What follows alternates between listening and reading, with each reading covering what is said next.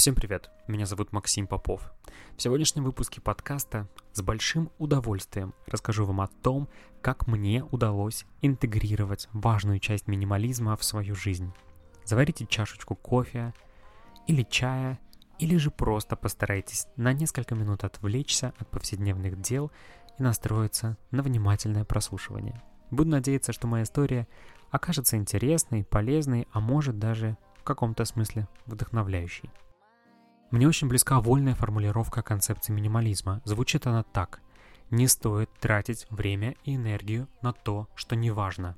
Своими словами я бы сформулировал эту часть минимализма тремя простыми правилами. Первое. Не засоряйте свою жизнь лишними вещами. Второе.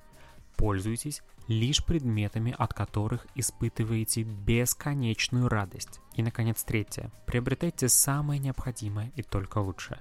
Просто как дважды два. А теперь разберемся, как же вся эта заманчивая история работает на практике.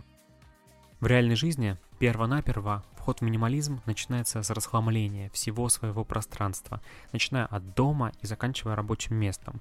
В идеале необходимо оставить всего, всего порядка 150-200 самых используемых и самых любимых вещей начиная с нижнего белья, а заканчивая персональным компьютером.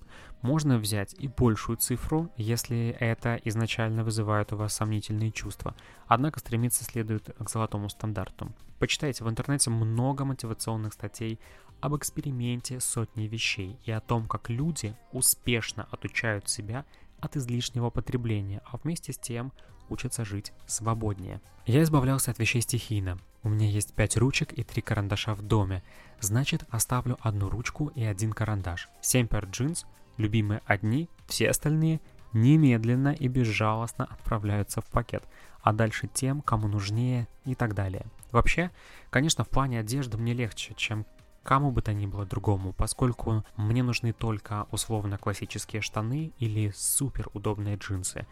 Водолазка, кроссовки и кепка, помноженная на 2. Это мой стиль. Мне так комфортно, и это экономит э, значительное количество моего времени, денег в магазине, а также место в шкафу, который, кстати, сказать, очень небольшого размера.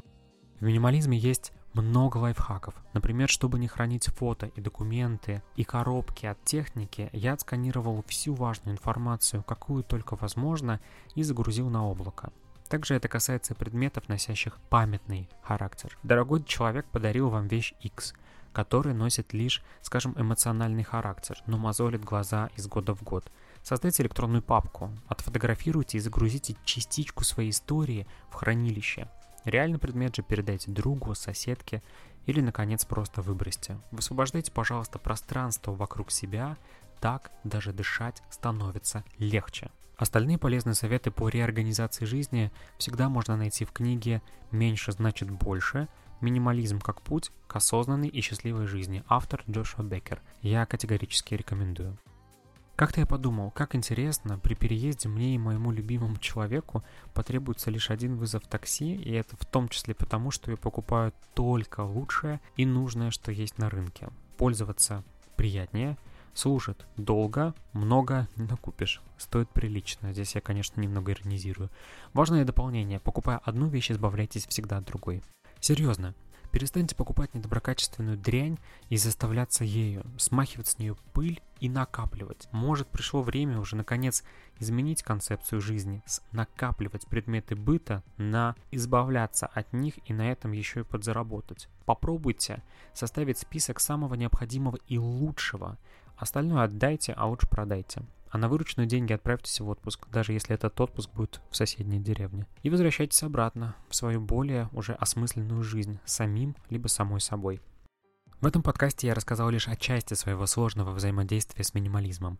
Дайте мне знать, если хотите узнать больше рекомендаций и лайфхаков. В завершении я попрошу вас поставить оценку моему шоу. Это поможет мне делать выпуски регулярнее и объемнее. Наконец, чаще тратьте время на то, что важно, и просто будьте счастливы. Пока.